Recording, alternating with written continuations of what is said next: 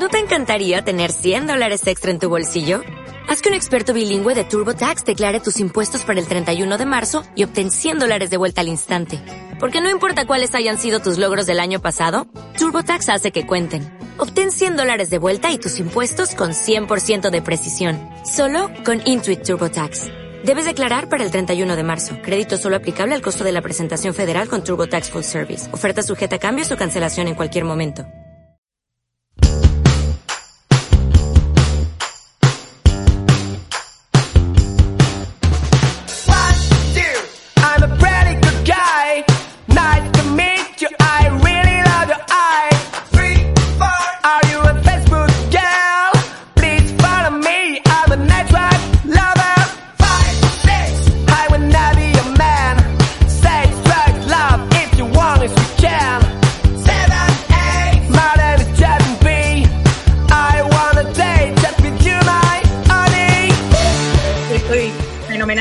Acompañada por mis tres compañeras y amigas. Hemos sido y somos colegas.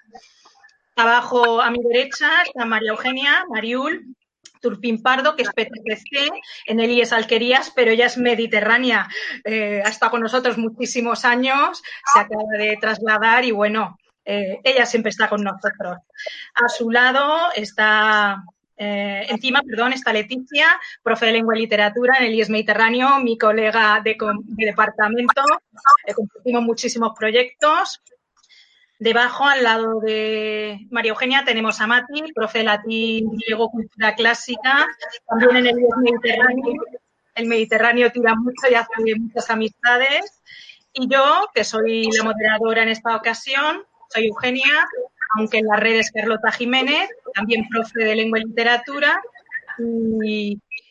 Paso a saludar a las compañeras, a las amigas, para que nos vayan explicando un poquito cómo están viviendo esta situación. Pero bueno, eh, ya sabéis que yo soy optimista, que la ilusión hay que perderla y que, mira, pues nos ha dado la ocasión de hacer algo como esto. La verdad es que reinventar morir. Vamos a empezar por María Eugenia, que como está al otro lado del puerto de la cadena, ¿cómo vais por ahí, María Eugenia, cariño? Bueno, pues con momentos de todo, la verdad. Momentos bien, momentos regular, de todo un poco. Hemos tenido tiempo de, de tener emociones y sentimientos de todo tipo. Pero bueno, eh, la verdad es que desde el domingo pasado empezamos a poder salir con los niños a la calle y eso, a mí eso me dio vida. Estaba, estaba otra vez en caída libre y de poder salir a la calle con ellos y demás, eso me ha dado la me estoy feliz. Te alegro, te alegro mucho. Leti, ¿tú cómo lo llevas? Si sales con Leia, eres una privilegiada. Sí, bueno, la gente me dice que soy una privilegiada, pero yo siempre pues les digo que sí, pero no por estos días, sino por todos los días de mi vida desde que la tengo. Y que bueno, que cuando he tenido fiebre o ha llovido, pues también he tenido que sacarla, ¿no? Aunque sea temprano, antes de ir a trabajar, como siempre. Pero yo, me planteé esto directamente pensando que eh, mi vida era lo que tenía en ese momento. Mi vida es eh, mi casa, con mi familia, los que estamos aquí, Leia, Pablo y yo, los libros, eh, mi trabajo, o sea, que no tener la cabeza fuera.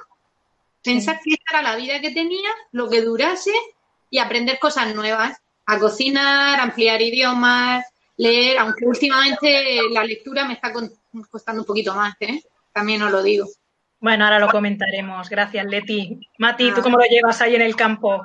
Eh, bueno, yo sé que soy una privilegiada y siempre lo he dicho, tengo, soy muy afortunada y en este momento eh, agradezco muchísimo que eh, el vivir en el campo. El hecho de vivir en el campo, que yo he podido salir al sol, al aire, a pasear, incluso bajo la lluvia algún día porque me apetecía. y fijarme en unas cosas que quizá antes no le daba tanta importancia. Bueno, yo me vine al campo porque sí que apreciaba la vida en el campo y, a lo mejor ver una belleza en una cosa tan simple como puede ser una margarita que está sola en medio de las piedras, ¿no? No sé, quizás que soy un poco eh, romántica en ese sentido, ¿no? Pero afortunada. De todas formas, igual que mi compañera, yo me imagino el hecho de poder salir, eh, para mí ha sido un alivio, pero es cierto que, hay sensaciones encontradas, porque el hecho de no poder ver a mis padres, por ejemplo, estar siempre con las llamadas, echar de menos a la familia, a los hermanos, entonces hay veces que se hace un poco pesado por mucho que pueda salir fuera. O sea que, pero bien, intentando llevarlo. Y colaboran con mis locuras, que os tengo locas a las tres. Que hago, que os llamo y siempre estáis. La verdad es que yo estoy muy contenta en ese sentido. Eh, también soy una afortunada, privilegiada, tengo balcón. Solo he salido a hacer la compra, hoy daré mi primer paseo, me voy a acercar al mar, que lo necesito, que me dé esa energía, aunque he visto miles de fotos, pero no es lo mismo. Lo vuelo desde el balcón, fijaos, cuando he salido al balcón por los días a aplaudir, he respirado y es que olía mar, digo, está tan limpio el aire que me he sentido más cerca. Y bueno, siempre con la esperanza de que esto es una prueba, que la vamos a pasar, que yo entré en ella con el subidón de la semana literaria, que aunque se quedó sin clausurar, se clausurará.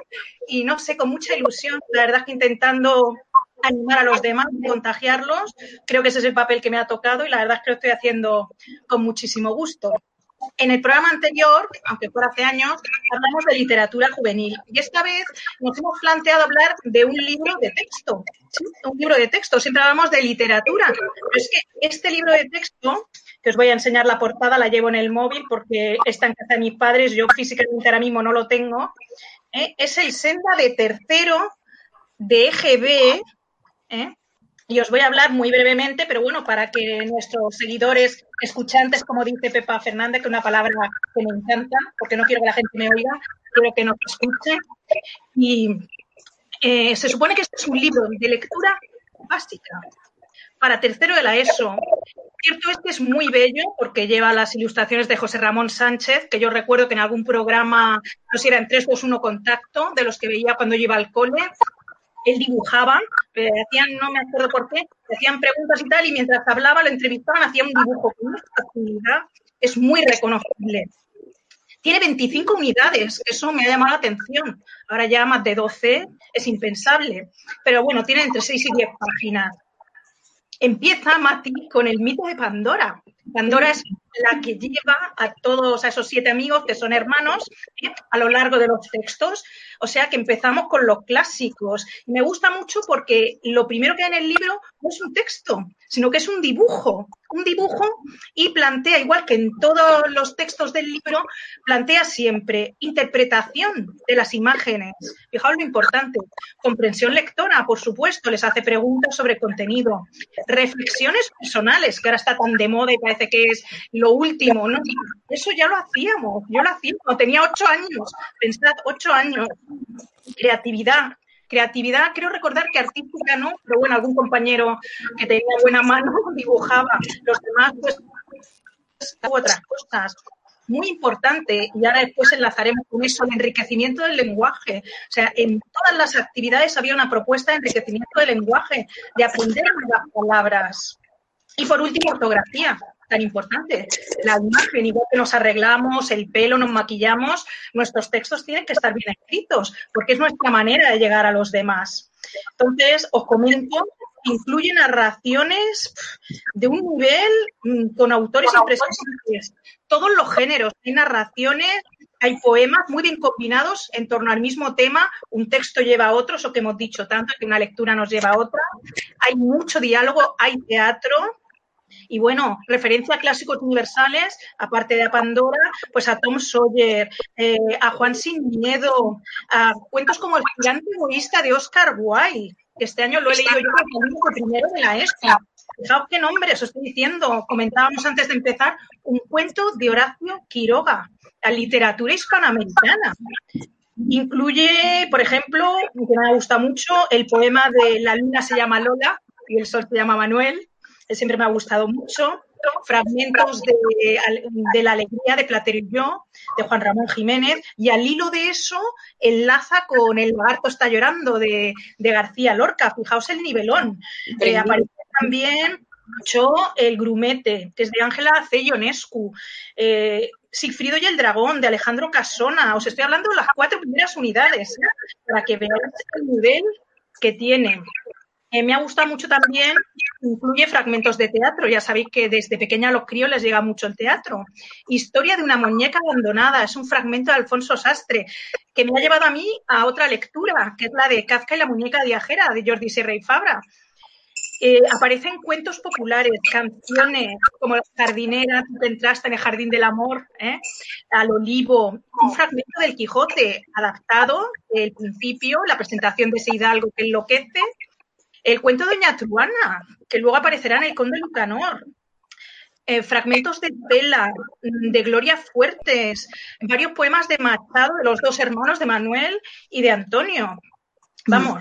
Y lo que me ha, me ha llamado la atención después de ese repaso brutal es al la contraportada te dice, este libro se complementa con las obras correspondientes a este mismo nivel, es decir, tercero de primaria, igualmente GB, de las series Fantasía y Lectura, Atletas Embrujadas y Realidad y Lectura, la mayor. Yo no recuerdo haberlos leído, pero fija, o esto era lo básico. Entonces, impresionante. Realmente es un libro impresionante y me lleva a plantearme y a plantearos cómo ha cambiado el lenguaje. Menuda patada le hemos pegado. Mm, eh, el empobrecimiento léxico de verdad que es muy preocupante. Yo pongo textos a mis alumnos, incluso preguntas o instrucciones sencillas, y muchas veces me levantan la mano, es que no entiendo qué quiere decir esta palabra. Y te quedas y dices, ¿qué palabra uso? Que la pérdida de sinónimos me parece espantosa. Además, que se ha puesto de moda con una de mis expresiones odiosas y odiadas, es, eh, he hecho no sé qué, lo siguiente. No, lo siguiente no. Eh, es precioso, no lo es precioso, es maravilloso, ilusionante, espléndido. ¿Eh? ¿Qué pensáis?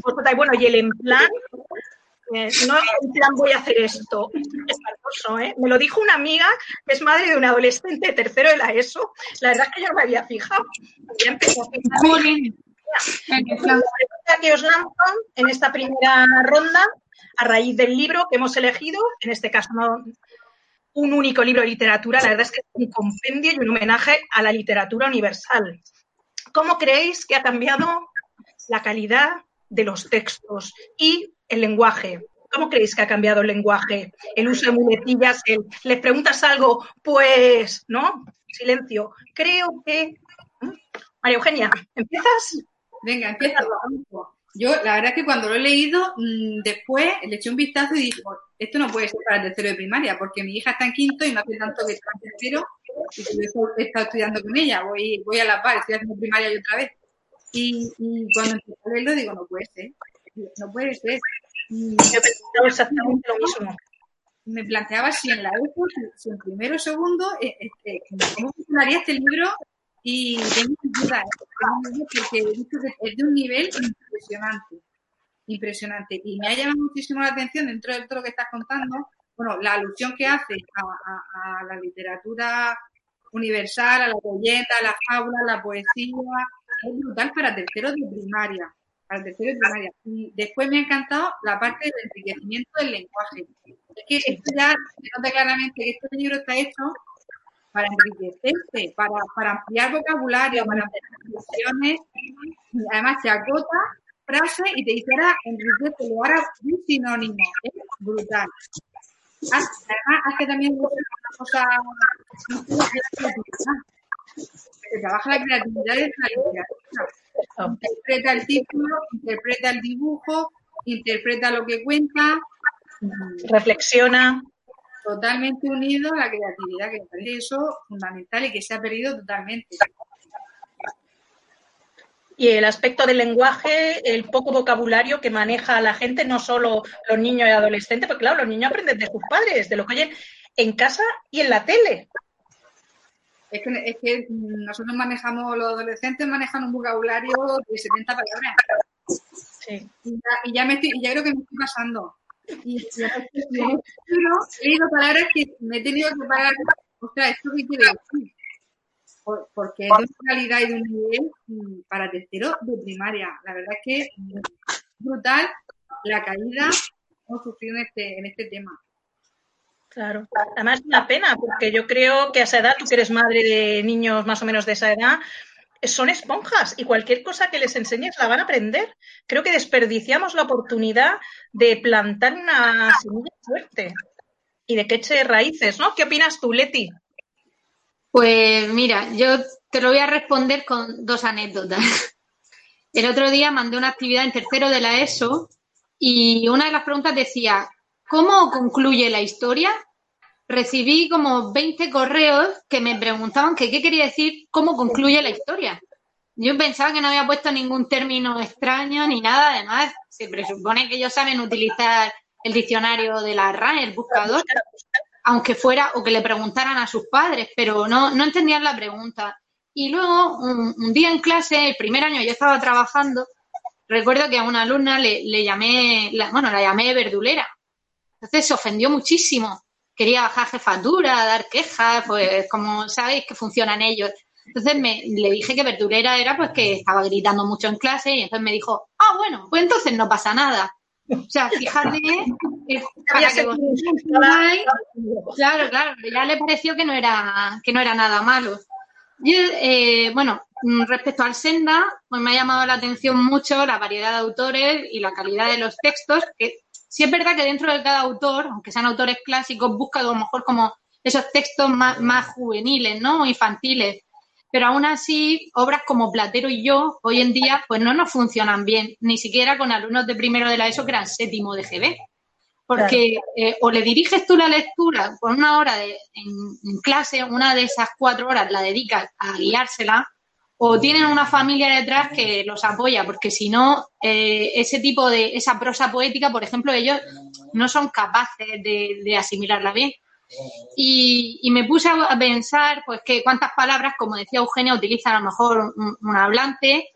Y encontré un artículo de, mm, del Mundo del año 2015 que si en el Quijote se utilizan hasta 23.000 palabras diferentes, 23.000 términos, un hablante normal puede conocer unas 5.000, pero en su vida cotidiana no supera mm, las 500, 1.000 palabras siendo en el caso de los adolescentes unas 240, 250. Eso es lo que leí en ese artículo de 2015. La situación se está volviendo un poco más alarmante cada vez. Y respecto si el tema de las muletillas y los latiguillos, aparte del emplan, el emplan famoso que les dije a mis alumnos eh, de primero bachillerato que cada vez que alguien lo dijera íbamos a poner 10 céntimos en un bote.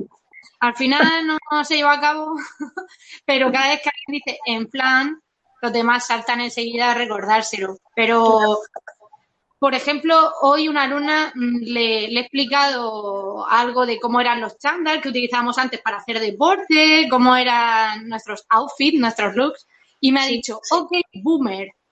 Me ha quedado, ok, boomer.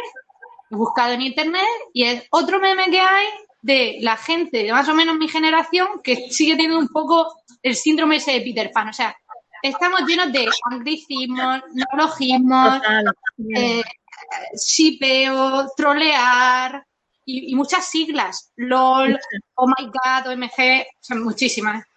Muchísimas. Bueno, hace unos años recuerdo que hiciste una Mm, patrulla de protección del lenguaje y la verdad es que nos lo tendríamos que plantear. ¿eh? Escuchando un programa de Alex Grigelmo, que es un periodista y escritor que me gusta mucho, su gramática descomplicada es para aprender sintaxis una de las mejores obras que creo que hay ahora mismo. Bueno, ahora ya con la nueva gramática habría que echarle una revisión. Bueno, Pero él tenía un programa que es una unidad de vigilancia lingüística. Y la claro, eh, éramos nosotros la del lenguaje. Era vigilar, pues, eh, en anuncios de la tele, en revistas, en tu vecino, tu familiar, aquello que veías que, decía mal. Y la idea también la tomé de, José María Cano, de profesor de lengua de la allí en la Merced. me gustó muchísimo esa actividad, me pareció dinámica y estaban muy motivados. Sí. Eran preciosos. Tenían a toda la familia asustada. La motivación, el rétame y aprendo, se ha convertido en uno de mis lemas porque considero lo que se propone como un reto. Si es una obligación, no lo haces. Si lo propones como un reto, apelas al sentido de me estás diciendo que yo no puedo.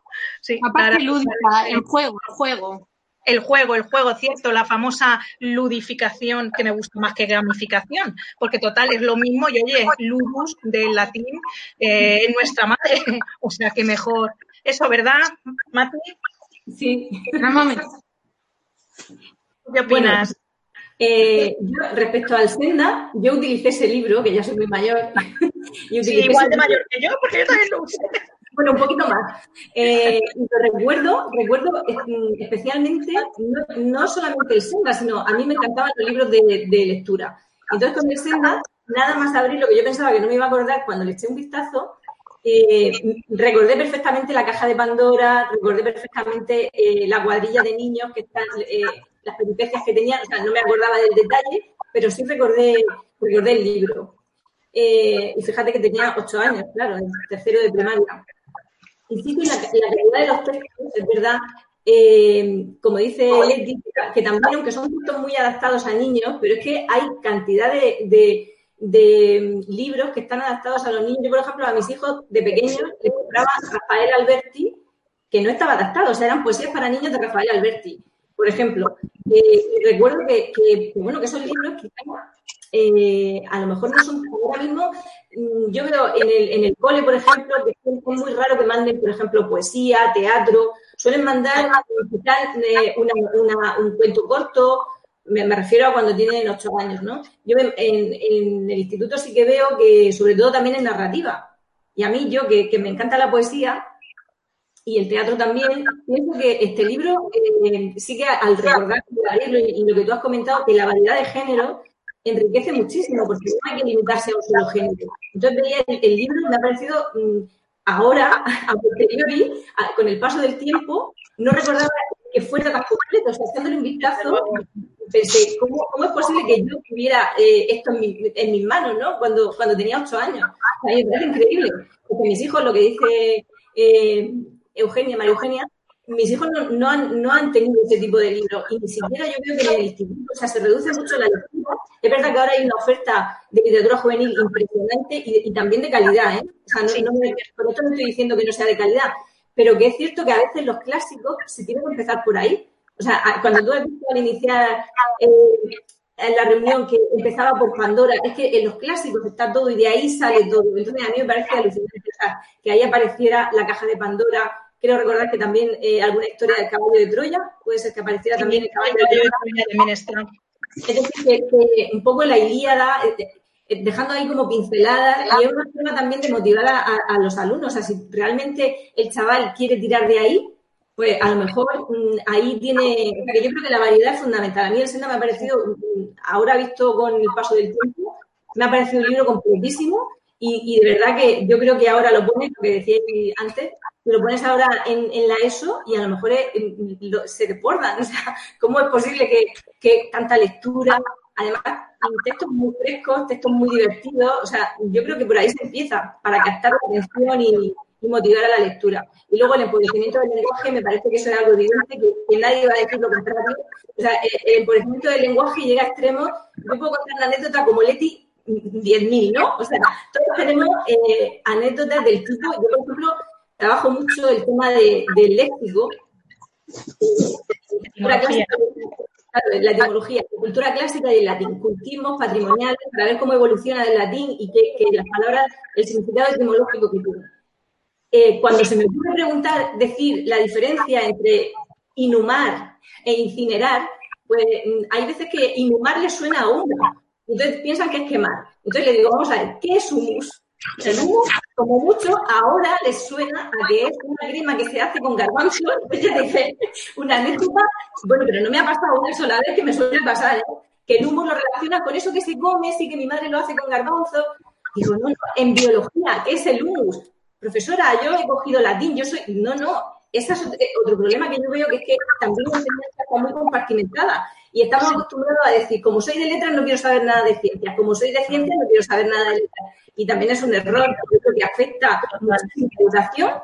Y, bueno, pues el tema del humus, que no había manera de reconducir a que el humus era el suelo y que inhumar era meter en el suelo, enterrar y, de ahí era fácil. Entonces, yo sí que veo que, el empobrecimiento del lenguaje y el problema de esto, yo fíjate, lo que veo es que va mucho más allá. O sea, el problema del lenguaje no es una cosa anecdótica. Yo creo que al final el empobrecimiento del lenguaje lleva un poco a un empobrecimiento del entendimiento, de la razón, del pensamiento. Es decir, cuando tú no sabes expresar algo, al final dejas de pensar. Es como una pescadilla que se muerde la cola.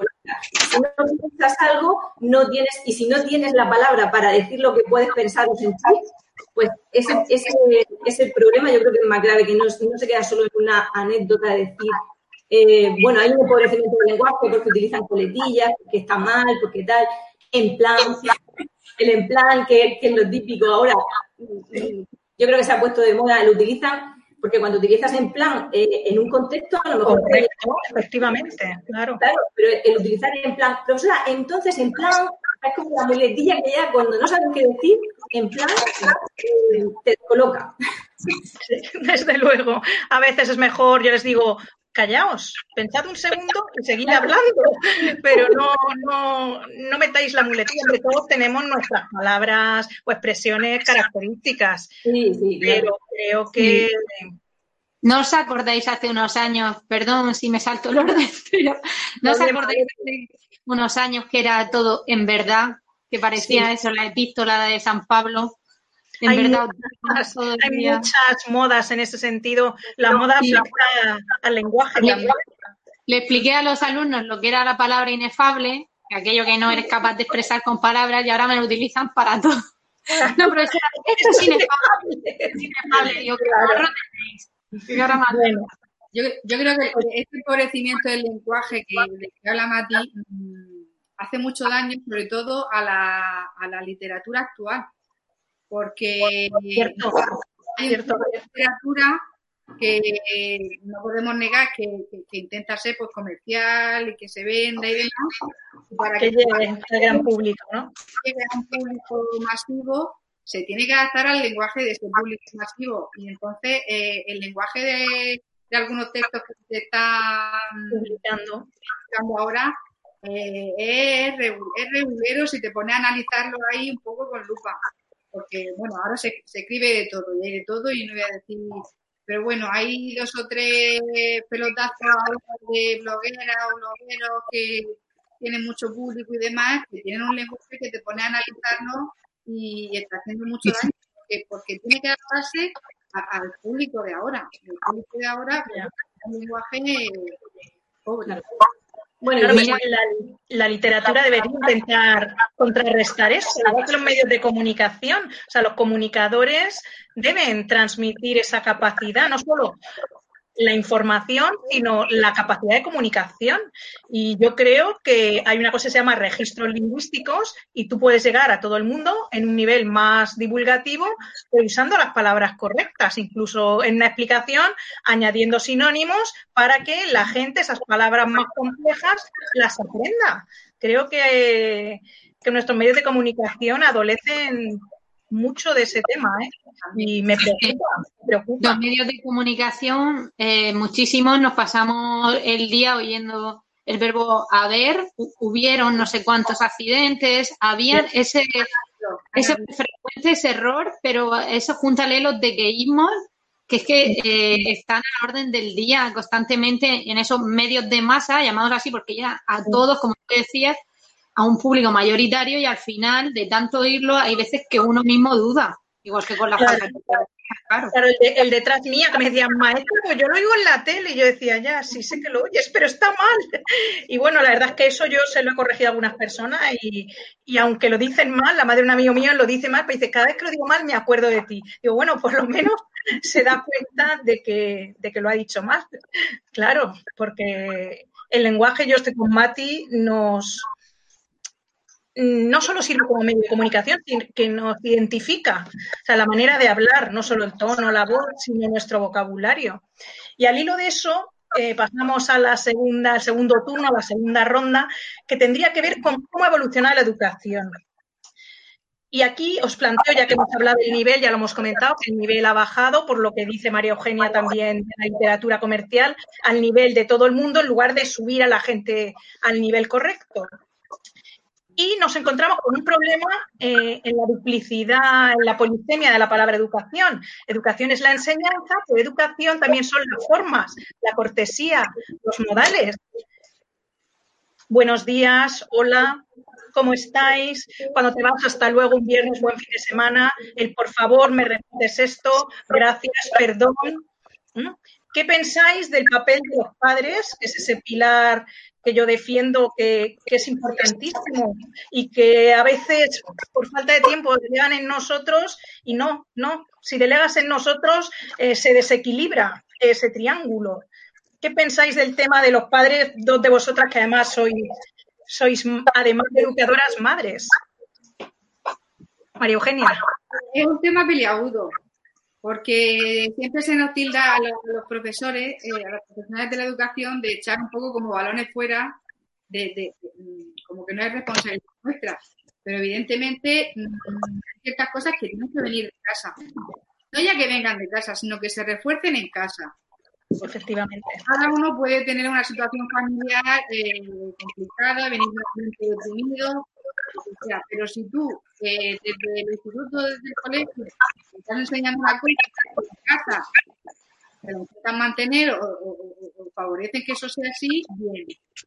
Pero a veces luchamos contra los molinos de viento, porque tú intentas que sean de una manera en clase, pero en su casa también pasan muchísimas horas y, se habla de una manera totalmente distinta. Además, yo tengo trato, como sabéis, por mi perfil profesional con muchos padres y a veces cuando hablas con ellos, interactúas y demás, madre mía, ¿qué le pido yo a este alumno? Cuando se encanta cómo hablan o la manera en la que se desenvuelven y es difícil, es difícil. Y porque tenemos claro que educación, matemáticas, lengua e historia sí que se da dentro del instituto, dentro del colegio, pero la educación de la que tú hablas, de modales, de valores, de respeto, todo eso indudablemente tiene que venir de casa, tiene que venir de casa. Y ahí hay un bache, ahí hay un, jabón que no sé cómo lo estamos orientando. Sí. ¿Y tú, Mati, como madre, qué opinas de tu papel como madre aparte de educadora? Porque sé que tú los diferencias muy bien, los tienes muy claros. Yo creo, fíjate, en este, en este sentido, eh, de la educación en casa para mí es fundamental. O sea, eh, cuando hay un niño educado se ve que detrás hay una labor de los padres, que hay un respeto, que hay... Eh, y eso se refleja en las aulas. Nosotros no podemos pasar una hora al día, que al final se reduce a tres, cuatro horas a la semana, educar a un chaval cuando en su casa se le van a permitir, podemos estar, como dice María Eugenia, luchando contra molinos. Es decir, tú le puedes decir, mm, por favor, cuando entre, buenos días, por favor, levanta la mano, pide el turno de palabra, pero al final llega a casa y todo eso eh, no existe. Entonces, claro, es un poco el, vacío este que tampoco nosotros depende de nosotros. Quiero decir, eso al final en el aula tenemos el reflejo que hay en la sociedad. Eh, los padres también es verdad que ahora, eh, yo recuerdo cuando era pequeña, mi padre me enseñaba, si el profesor decía esto, ni una palabra. O sea, era una, un respeto al profesor, a, la figura de autoridad. El profesor sabe lo que hace porque es su trabajo y si dice que, tú estás así, el problema es tuyo. Y ahora, en cambio, eh, aparte del, problema este de la educación, de tal, el, poco respeto al profesor, la poca valoración, creo yo, desde, también desde la familia, eh, me da la sensación esa que, que, ahí falta ese, esa conexión entre, la casa y, y, el colegio y la escuela. O sea, debe, debe haber eh, un cambio en esa, en esa conexión. Tiene que haber una conexión para que vayamos todos en el mismo camino. Eh, es verdad que cada casa tiene su historia, tiene su mundo, pero al final nosotros solo no podemos luchar contra corriente. Es una labor de todo. Y luego que el reflejo de lo que tenemos en el aula, como decía, es el reflejo de la sociedad. La sociedad, bueno, cada vez mm, los padres pasan menos con los críos, ¿no? Con, los, con sus hijos. ¿Qué pasa?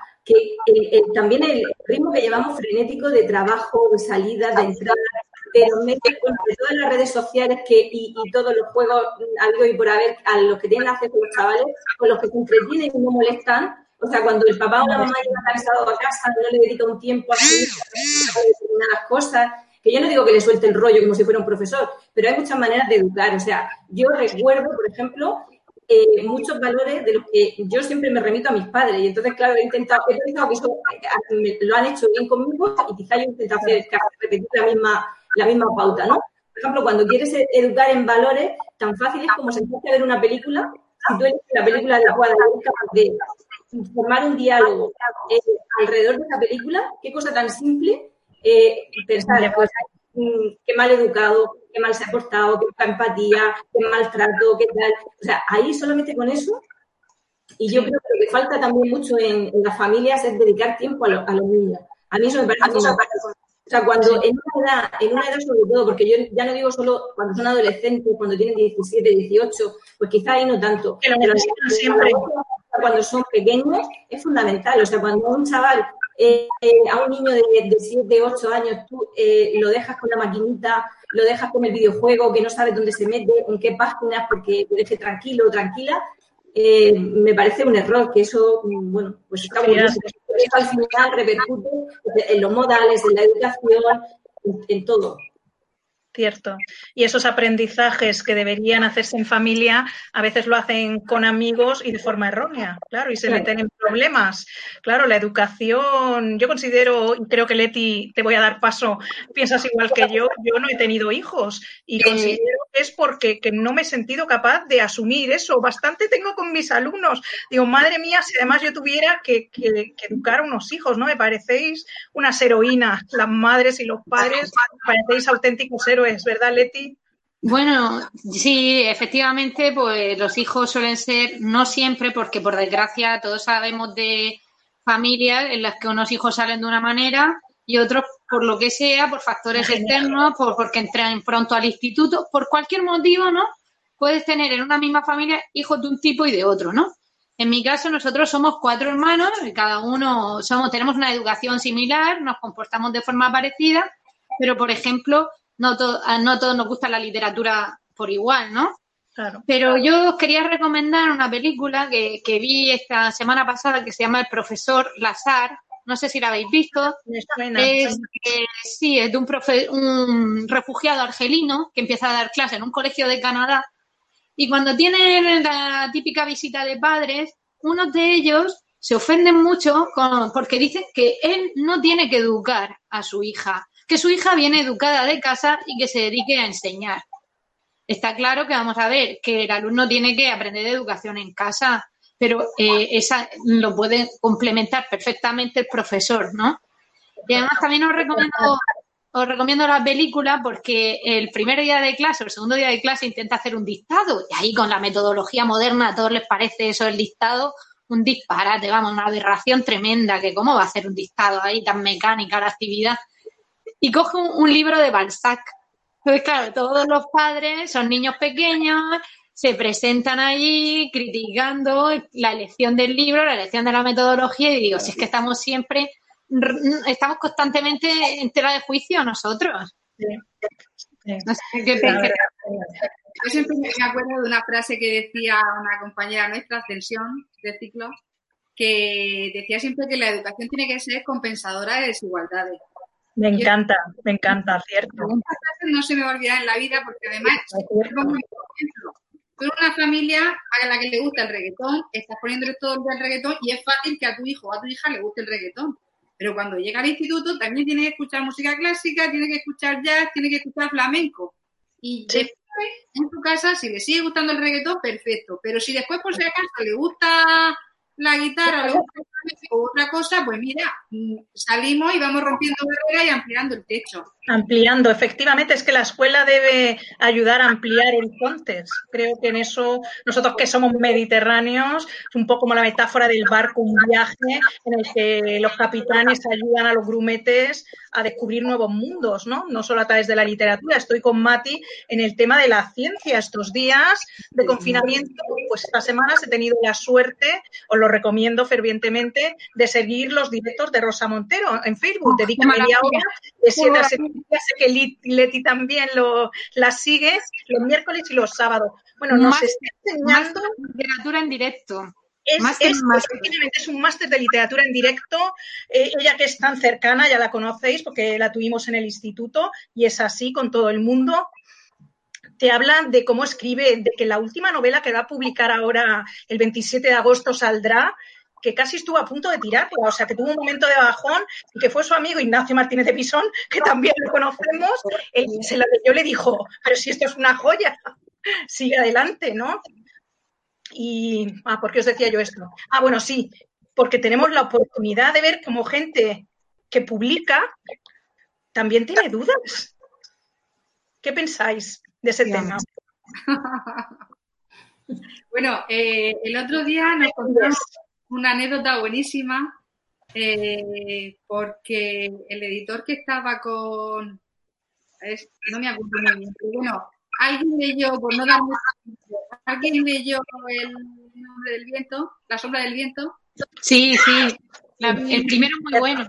El primero y el segundo muy bueno, luego ya. bueno, pues fue.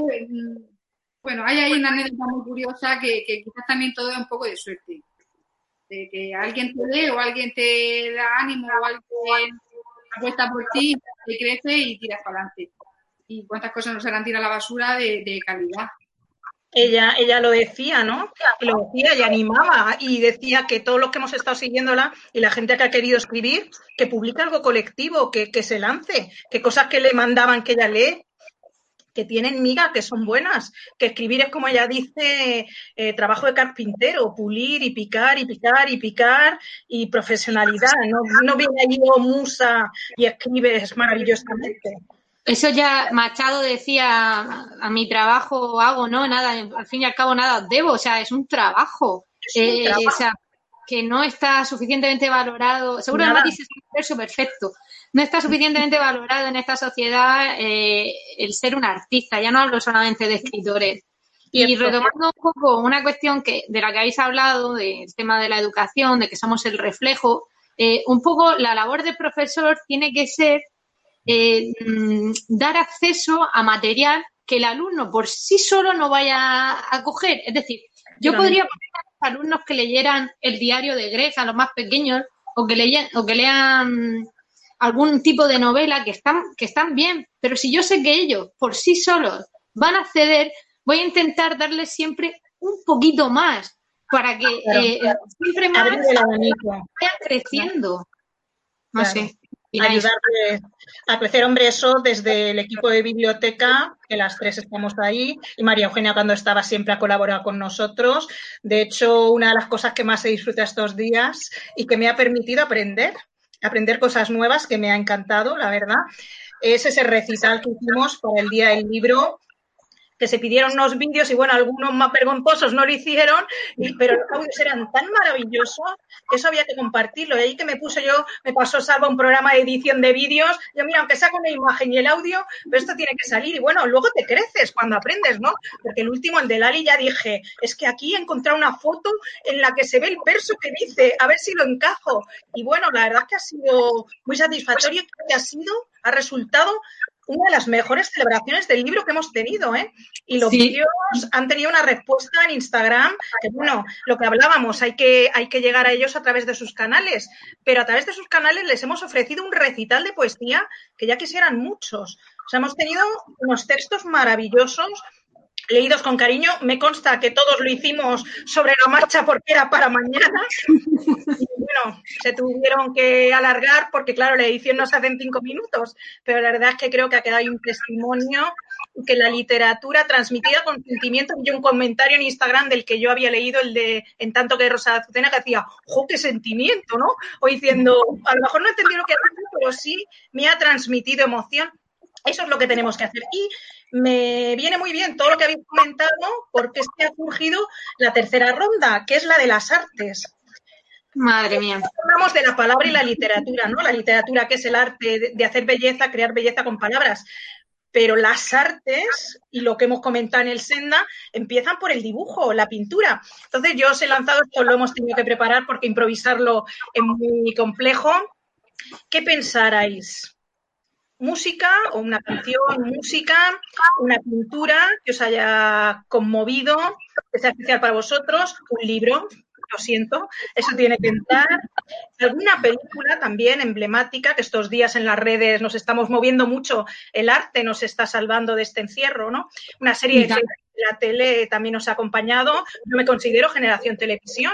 Nosotros tuvimos la fortuna, los nacidos en los 70, de tener una televisión con una dos cadenas de gran calidad, una programación infantil, lo que decía Mati, adecuada a nosotros, pero también se nos ofrecía por la noche una serie de mm, especiales de cine, de grandes clásicos del cine, comedia, tragedia, de todo. Y Mm, un arte que a mí también me gusta porque eh, si lo haces bien, lo disfrutas todos los días. La cocina, la cocina estos días también nos ha llenado mucho y la cocina es un arte, porque además se elabora. Nos ha llenado, nos ha llenado todo Por amor, para gustar a los demás. Entonces, venga, hagamos cada una dice música, pintura, vamos haciendo rondas, yo creo que sí. Pues si no, todo se va a quedar un poco mezclado. María Eugenia, tu música, ¿cuál sería tu música? Eh, yo, eh, yo me, a ver, yo mi, de, yo soy de los 80, pero ya cuando el boom de los 90 ya fue cuando yo estaba en todo lo mío, ¿no?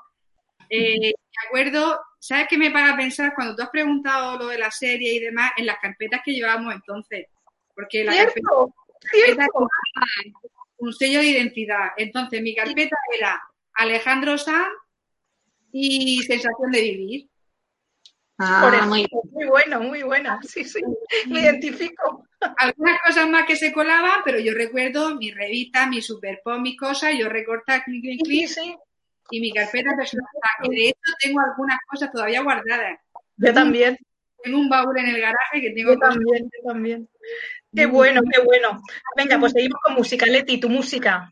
Que tú eres un poco Pues, más joven, tú eres de no, los no, 80. No, pues fíjate, la canción que he elegido es Las 4 y 10 de Aute, recientemente fallecido, el pobre. Porque, claro, yo escuchaba, escuchaba las cintas de mis padres y esa canción, a mí, a mí me gustan las canciones que puedo cantar. Tengo ese, ese defecto y yo, mm, si no, si es en inglés me la invento y si es en castellano y cuento una historia, más que me gusta. Me gustan cantautores, ¿no?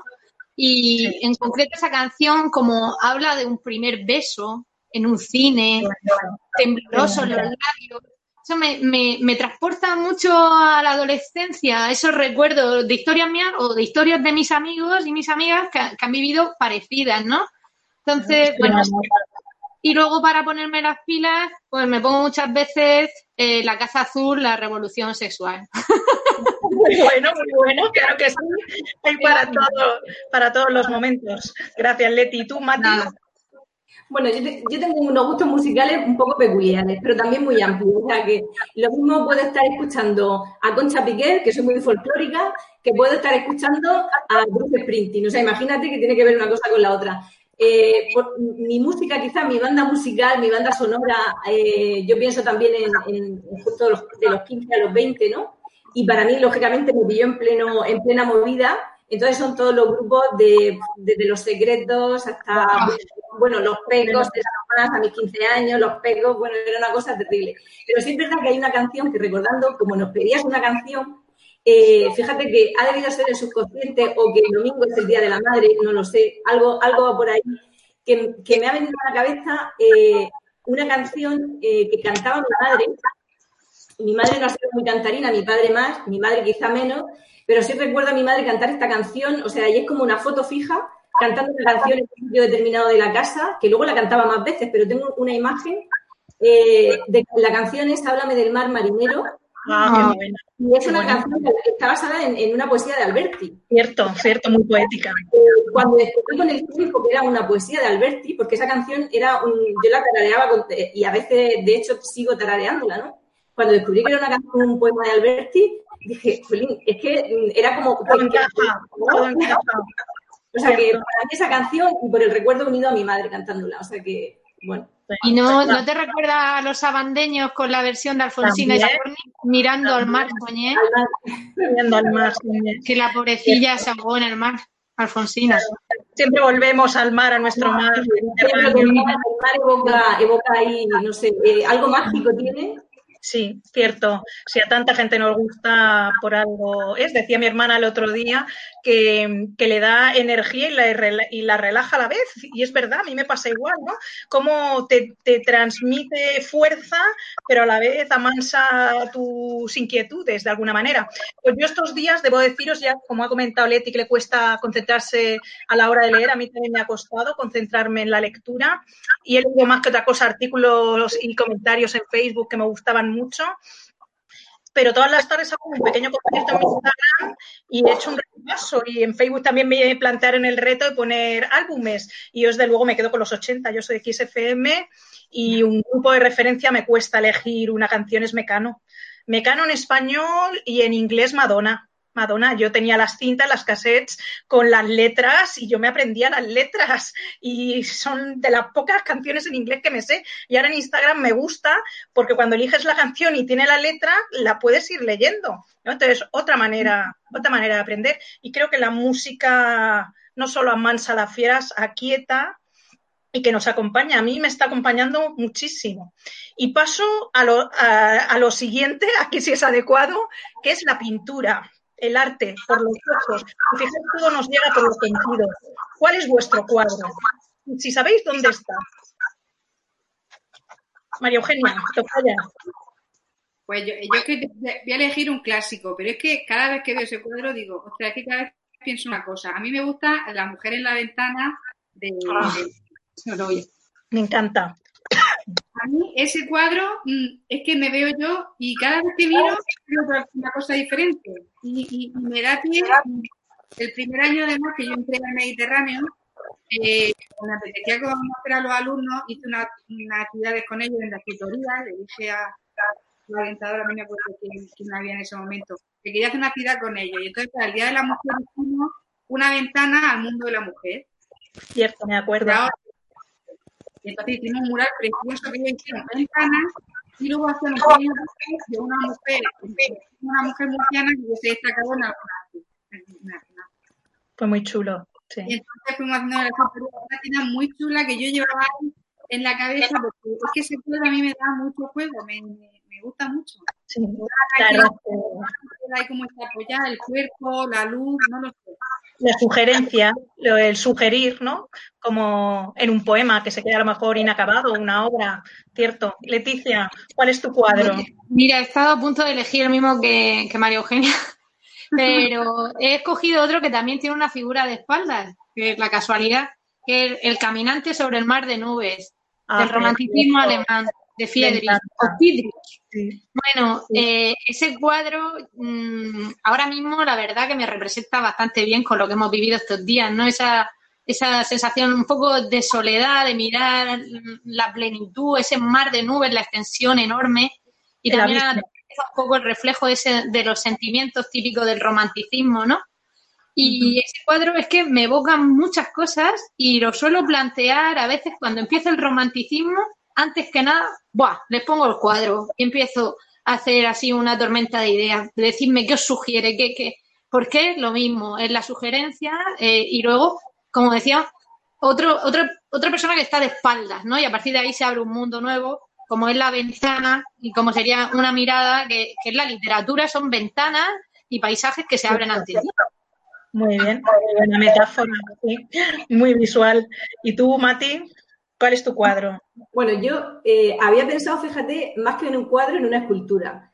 Lo voy, a mencionar, lo voy a mencionar porque hay una escultura que a mí me impactó, la vi con 21 o 22, no recuerdo, en un viaje de estudios en Roma, eh, en Villa Borghese, que es el rapto, bueno, de Bernini, el rapto de, de Perséfone. Me, pareció, increíble cuando la vi y se me quedó, eh, o sea, en un trozo de mármol, que es una piedra, y cómo le dio vida eh, cómo se ve, eh, cómo se hunden las manos en, el rapto, o sea, eh, me pareció, es una auténtica poesía. O sea, el, el arte estaba conectado, tanto el cuadro, la poesía, la música. Yo creo, bueno, si tengo que elegir un cuadro, también lo elijo, ¿vale? Vale, sí, sí, elijo un cuadro también. porque me has dado tú la idea. Además, vais a ver que la hemos tenido aquí presente todo el rato.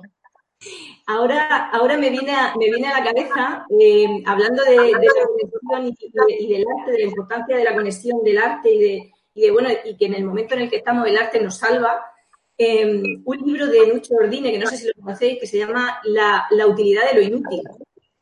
Y habla precisamente de, de, cómo el arte, la literatura o cualquier arte nos parece tan inútil o sea, porque no, no tiene una utilidad práctica, es decir, no ganas dinero con él, no, no, tiene esa utilidad que nosotros vemos en esta sociedad, sociedad utilitarista, ¿no? Digamos, valga la redundancia, de materialismo, ¿no? Entonces, llega un momento en que, te planteas realmente que, por qué tiene que ser solo algo que sea útil, algo con, el, con lo que ganes dinero, algo material, lo que sea útil. Pues a veces eh, el libro, la verdad es que me impactó porque me hizo reflexionar realmente y, al final coincide plenamente con el autor, porque ya desde menciona a varios autores, incluso romanos, creo que incluso a Ovidio, eh, y menciona incluso a, creo que a Rilke, eh, Oscar Wilde, que hablaban del arte inútil. O sea, escribo esto es inútil porque sé que no tiene una utilidad, pero a veces la utilidad no es solo una cosa material, puede ser una cosa espiritual, algo que te llene. Y bueno, y no me enrollo más con esto, pero me parece que el libro lo dejo ahí por si alguien le apetece leerlo, porque me parece la conexión entre las artes. O sea, yo vi poesía en una escultura y, pocas veces una escultura me había conmovido tanto como esa. Y luego el cuadro, pues lo digo rápidamente, uno de los cuadros que a mí me gusta mucho es el de Nunca. Sí, que eh, porque representa la crudeza, por cómo, por cómo impacta ver las imágenes de, porque sabemos lo que hay detrás del cuadro, quizás, ¿no? La relación que hay de un bombardeo, de la, gente, de, la población civil, la gente inocente que no se mete en una guerra, sino que le viene todo encima. a mí me encanta ese cuadro. Me encanta. Pues yo había pensado en ese cuadro también, pero al final he elegido un cuadro en el que también se ve de espaldas a, dos personas. Qué curioso, ¿eh? ¿eh? Son dos niños que están en el agua y es Niños en la playa de Sorolla que está en el Museo del Prado y siempre que voy a Madrid, voy al Prado, lo tengo que ver. Es uno de mis cuadros de referencia por ese mar Mediterráneo y porque, bueno, si no lo conocéis, os recomiendo el Museo de Madrid, que es su casa, la casa en la que él vive en Madrid, porque es una bocanada de Mediterráneo dentro de Madrid. Es una casa estilo valenciano con su patio, muy bonita. La verdad es que, que merece la pena. Veo que coincidimos en los gustos artísticos. Venga, literatura. María Eugenia. Esa sé que es muy difícil, pero tenemos que elegir uno. Tenemos que elegir uno. Somos capaces. No puedo. No puedo. Aquí hijo quiere más. Yo no puedo. Bueno. Dos. Dos. Te dejamos dos. Dos. No lo sé. A mí, mm, yo me había preparado uno de aquella, de aquella época, ¿no? Yo me acuerdo que Mm, cuando empezaba a leer, empecé, yo empecé a leer muy pronto y, mucha literatura así, yo no sé ni, con qué criterio ni de dónde la sacaba. Una cosa así un poco, un poco extraña.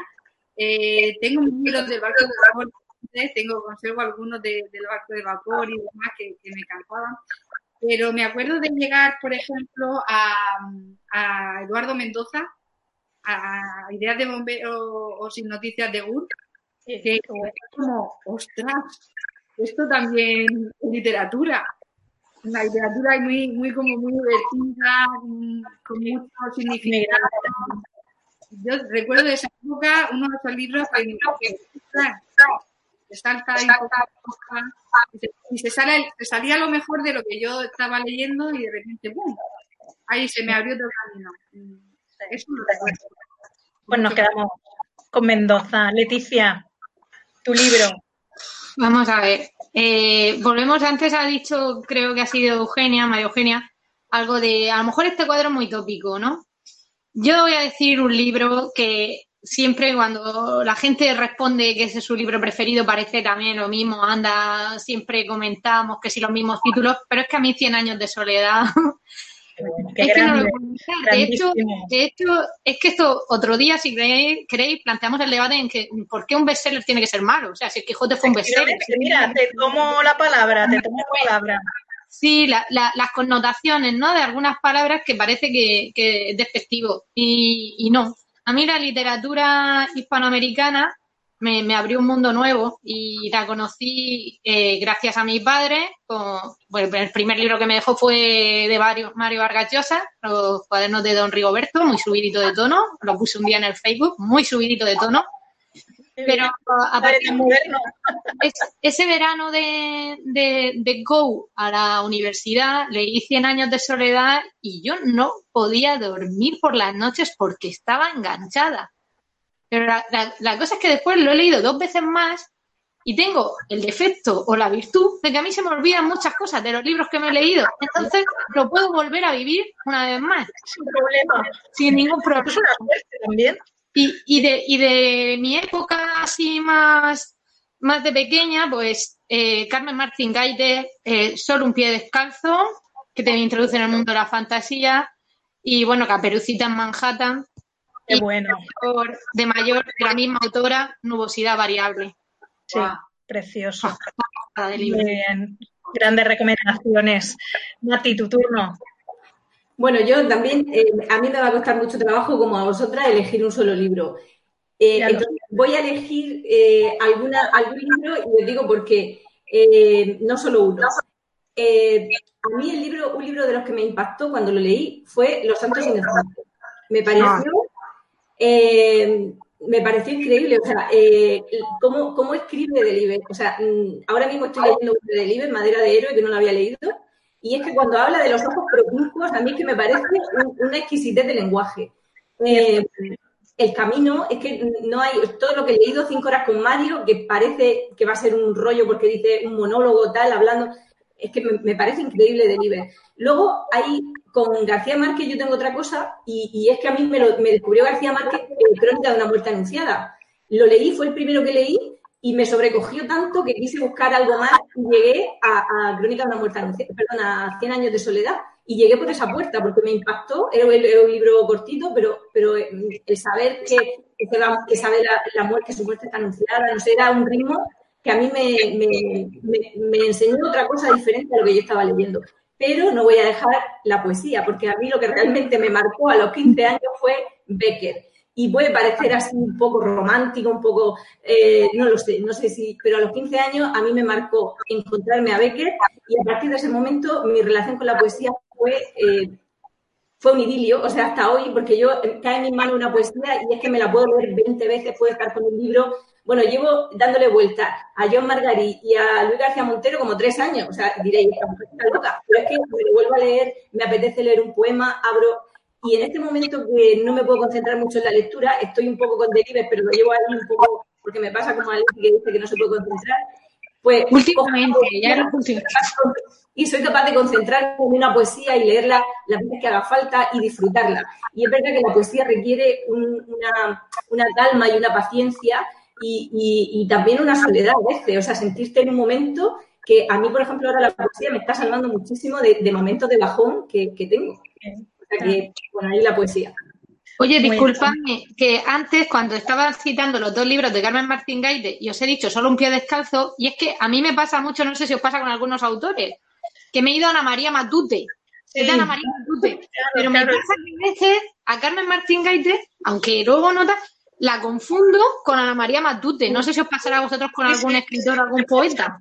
De los relaciono en la misma, en la misma época de, lectura y en, algunos mundos muy similares a veces. Claro. Bueno, pues fijaos, yo ahí eh, he sido distinta a la hora de elegir mi libro, aunque me encanta García Márquez, por supuesto. Yo leí primero el relato de un náufrago, me lo dejó mi madre, lo leí antes que Crónica de una muerte anunciada, que lo leíamos en COU, que era una de esas lecturas maravillosas del programa de COU para la selectividad. Pero yo me quedado con Misericordia de Galdós. Ah. No solo porque este sea el año del aniversario, o sea, he pensado un libro, Misericordia. Me parece que tiene unos personajes con una fuerza. Eh, eh, es, que me parece que el título lo describe todo. Me parece genial. Creo que todo el mundo debería leer Misericordia y. Como lo tengo todo el rato aquí y antes se me ha olvidado, mi escultura es esa, es el Apolo y Dafne de Bernini, que está en el cartel de las fiestas de letras del 93 y, un poco descolorido, pero tengo ahí. Es un museo maravilloso, el de Villa Borghese. Quien no lo conozca, desde luego, que vaya cuando esté en Roma, porque merece la pena. ¿eh? Además que tienes las esculturas que casi, no se debe, por supuesto, pero casi las puedes tocar. Y sí, sí, me quedo con misericordia, desde luego. Fijaos, he vuelto a Galdós. Bueno, pues con y con lo que ha dicho alguna de vosotras, ya no recuerdo quién, el cine. El cine también nos salva. Y cuando, bueno, yo soy a los alumnos, cuando los guionistas no tienen ideas, recurren a libros. ¿Cuál es vuestra película? ¿Y por qué? Genia, tu peli. No puedo. Mm, tienes momentos de tu vida en que ves una película y, te marca, y luego tienes otro momento, otra etapa, la ves y te marca. Pero bueno, ahora mismo así, porque lo tengo muy fresco, recuerdo que en el instituto pudimos ir a ver Blade Runner ah. al cine. Fuimos, fuimos al cine a ver Blade Runner con un grupo de alumnos y escuchar la banda sonora y verla otra vez en el cine fue como una pasada, una pasada. Cierto, cierto. Pues mira. Perdón, perdón. Sí, sí. Y la música, la música de Blade Runner, que es maravillosa. Es una pasada. Eh, yo fui contigo a ver Blade Runner y, no la había visto nunca, fíjate. pero porque como nunca me llama mucho eh, la ciencia ficción, pero pasa con, me pasa con algunas cosas. Con lo que es mejor de cada cosa, disfruto. A lo mejor a mí me gusta la ciencia ficción, pero ¿cómo no me va a gustar Blade Runner? Y me encantó. Y así con, con géneros, ¿no?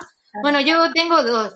Cinema Paradiso, que obviamente por ese final, aunque fuera solamente por esos últimos minutos, que también es un poco eh, pues la literatura, ¿no? Lo, que pudo ser en la película y no fue, qué podría haber sido, los easy, easy hipótesis, ¿no? De lo que podría haber sido.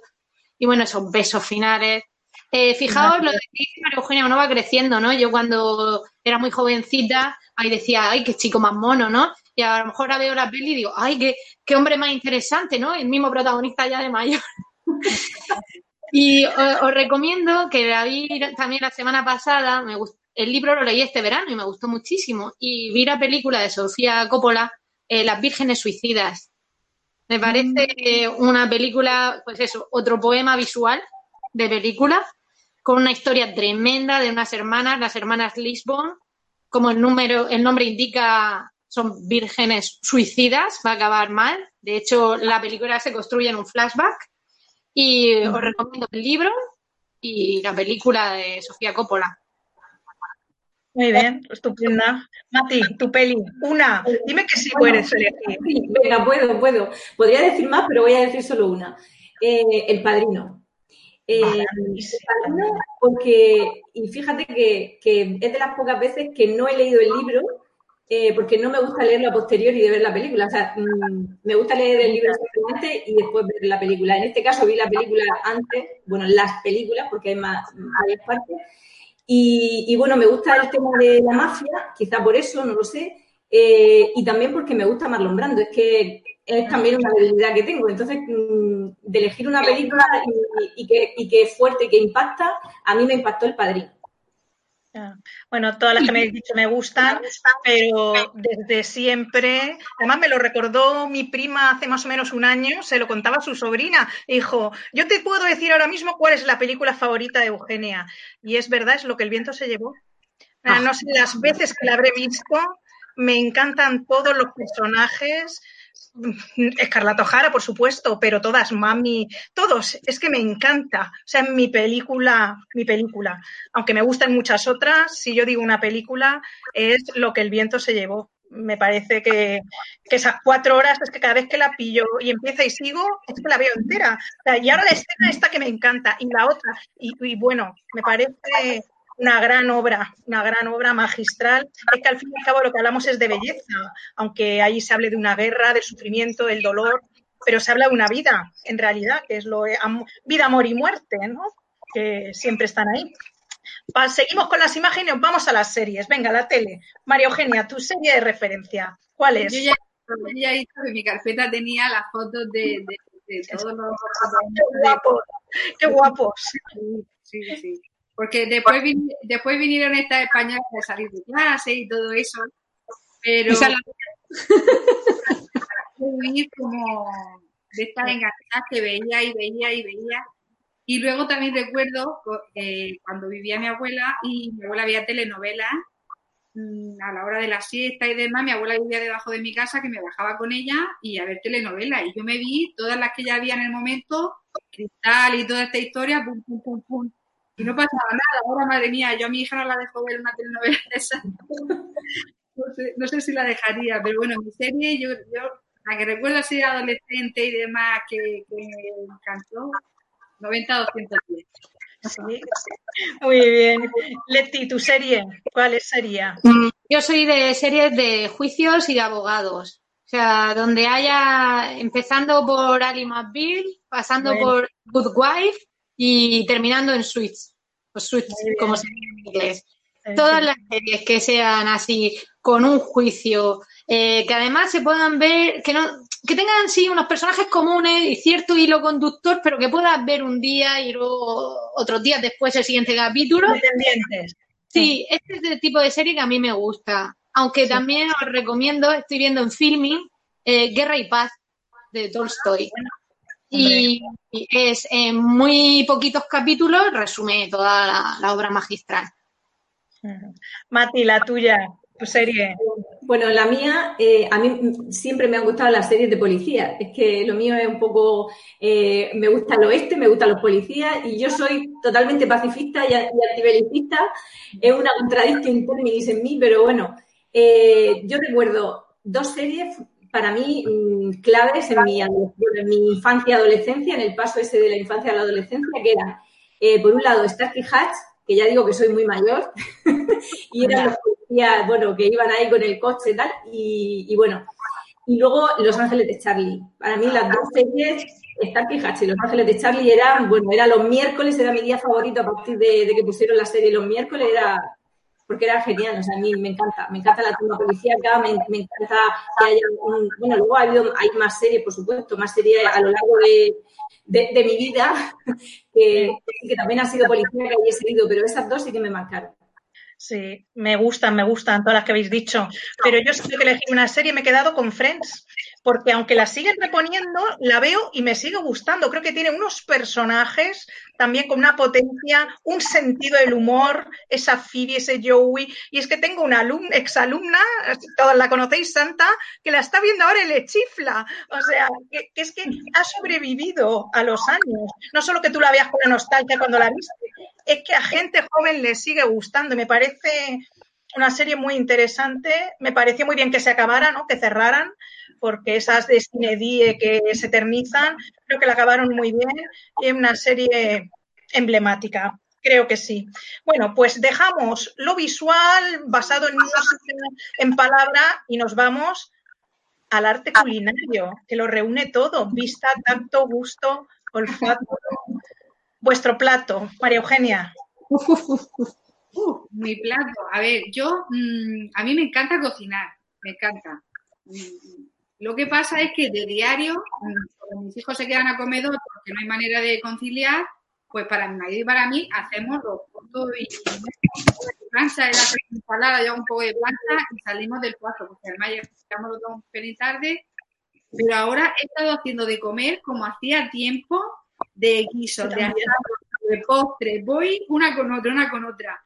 Y lo último que me dio por hacer ayer, que, que alguna de ustedes lo habéis visto, es me salió una receta de, pasta frola, es una, una tarta que se hace en Argentina con dulce de membrillo, y, mi padre me había traído naranjas de casa de mi abuela, que mi padre el que a mi abuela le, la lleva a la compra y todo eso, es el encargado de, llevar las cosas, como ya está mayor y está en su casa encerrado.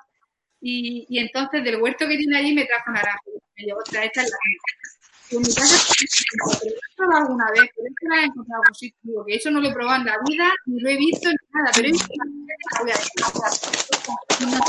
los dedos hoy con la tarta, o sea que no, no me puedo quedar con nada, pero sí que estoy de, de guiso y de, y de postre. Muy bien, vi, la foto de la tarta, tenía una pinta. ya, ya quedaremos, ya haremos una de traje. Yo, así ya salí yo. Claro, estamos practicando. Leti, tu plato.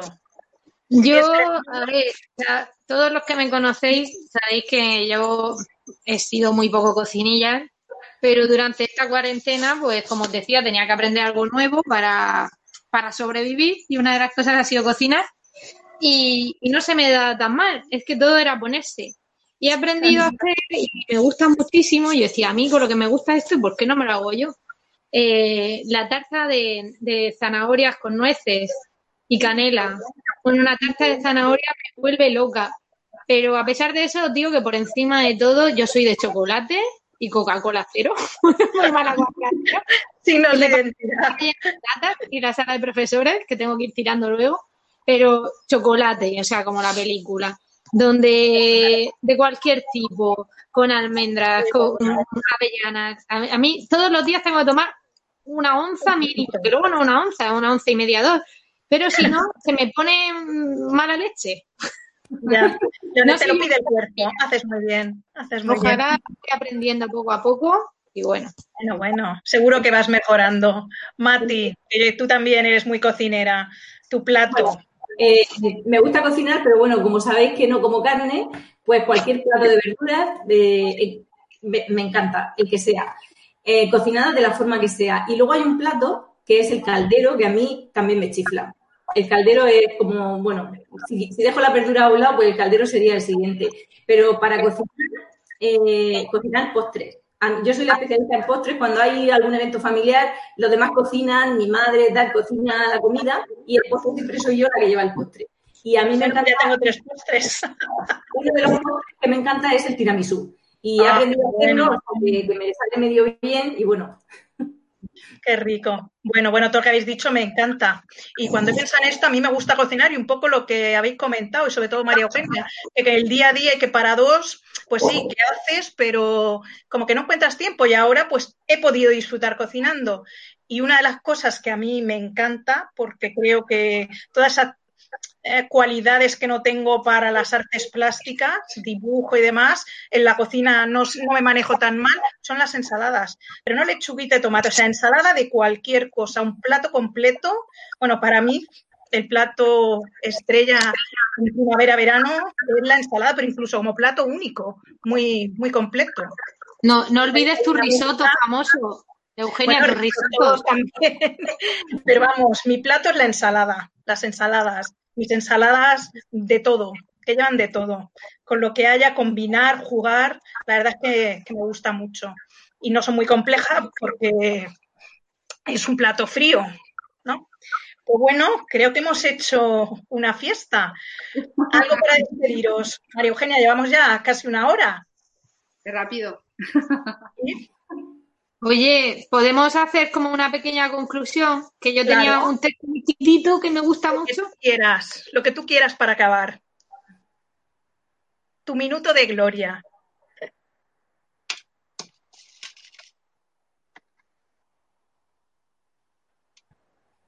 Uy, Leti, no te oímos.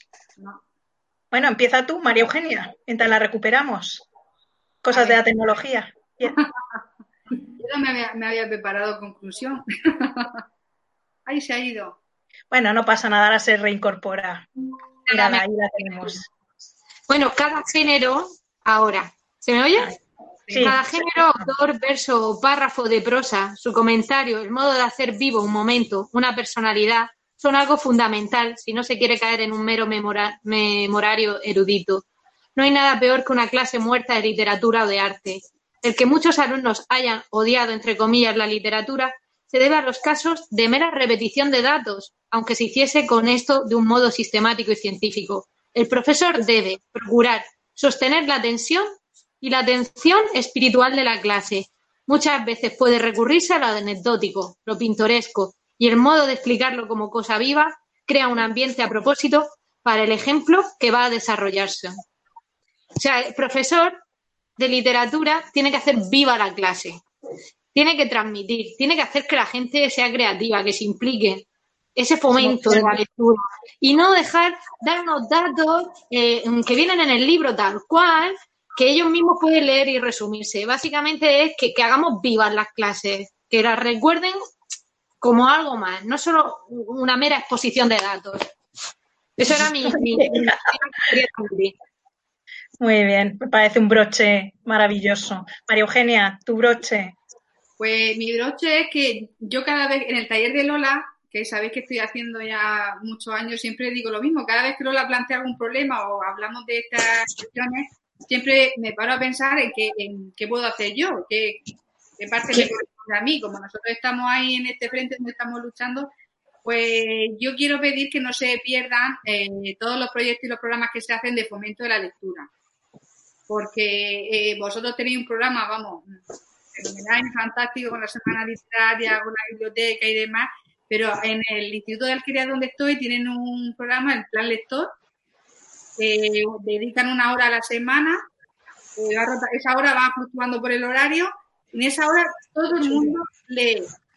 En esa hora, todas las clases eh, se puede leer de la materia, se puede leer lo que tú traigas de casos y que está bien, y luego se da, una oferta que me ha traído como tal, que le, que le proponen cosas que los alumnos que pueden ir y cogerla y leer, ¿no? Pequeños textos y demás. Entonces, todos esos programas y todas esas actividades que se hacen de fomento de la lectura, por favor, que no se pierdan y, que se sigan trabajando porque es lo que nos va a salvar, es lo que nos, nos hace subir un poco el nivel, ampliar vocabulario, ampliar horizonte y es lo que se va a salvar. Y también, bueno, si tú me dejas, yo tengo Claro. que contar 16 historias que vienen a cuento. Fantásticas. Nos queda pendiente más de una presentación, ¿eh? Contad conmigo. Nos quedamos, nos quedamos a medias sin poder seguir, Ya, Nos quedamos a media copa. nos quedamos sin poder terminar de presentarlo, pero bueno, lo retomaremos. Eh, bueno, pues es un libro, ya sabéis que lo, lo que se recaude con el libro va a una ONG, es un libro que hemos hecho en el taller, que es un, un reflejo de 16 autores, mujeres y hombres que con nuestras inquietudes y nuestras historias. Y es un libro creo que es divertido y que de 16 es raro que algunas nos encanten. Es raro. Todas, todas. Algunas Son seguro, seguro joyas, son joyitas, son joyitas. Son maravillosos. Además, puede ser un buen regalo, puede ser un buen regalo para, para hacer a alguien, en fin, pues ahí, ahí dejo mi- mis 16 historias. Vale, lo pondremos luego en la página, se lo diré a Salva cuando edite. Mati, tu broche, tu cierre. Bueno, yo tampoco me había preparado nada, pero bueno, siguiendo un poco al hilo de lo que decía Leti, me parece que el papel de- del profesor, de, de nosotros, de los profesores, eh, debe ser no solo el acopio de información, el, el- bueno, el que, los- el que el alumno acopie información, porque eso ya lo tenemos con la tecnología, un golpe de clic. Yo creo que, que quizá es más el, el motivar, el, el sembrar esa, lo que decía Leti, esa semillita que, que al alumno le haga desarrollar la creatividad y yo creo que por ahí quizá, eh, mm, bueno, y reivindicar, por supuesto, la utilidad de lo inútil. Yo incido en la utilidad de lo inútil, en que la poesía, el cuadro, eh, una, una canción, una melodía, eh, todo el arte hay que reivindicarlo. Sí. Maravilloso. Pues yo creo que, que lo recogemos todo eh, en esta imagen senda, que sigamos la senda de la lectura, del arte, porque, porque sí, porque nos gusta, porque embellece, porque nos hace seguir adelante. ¿eh? Eso que he puesto yo en la foto de las cuatro amigas de espaldas, de siempre adelante, que no perdamos la ilusión, que tengamos siempre proyectos nuevos, que transmitamos esa ilusión a nuestros alumnos, que parece mentira que siendo ellos más jóvenes a lo mejor tuvieran que transmitirnos la ilusión, pues no, a veces necesitan que les descubramos que te puedes emocionar y, y llegar a ellos. Y bueno, que, que muchas gracias, que ha sido un placer. Que ti, de verdad. Eh, para el siguiente programa con los bestsellers, que oye, pues que no están mal los bestsellers. Oye, Dime. bestsellers, adaptaciones y profesores que te han motivado a lo largo de tu vida. Podríamos hacer un recuerdo. Muy bien, la próxima moderadora eres tú. Venga, pues Sin ella, sin y que nos sigan en las redes, a ver si este programa de boca a oreja, charla de amigas, pues bueno, entretiene un rato en estos días que parece que tenemos más tiempo que nunca, pero no llegamos a todos. Venga, Un beso muy grande. Gracias, gracias a todas. Un beso. besazo.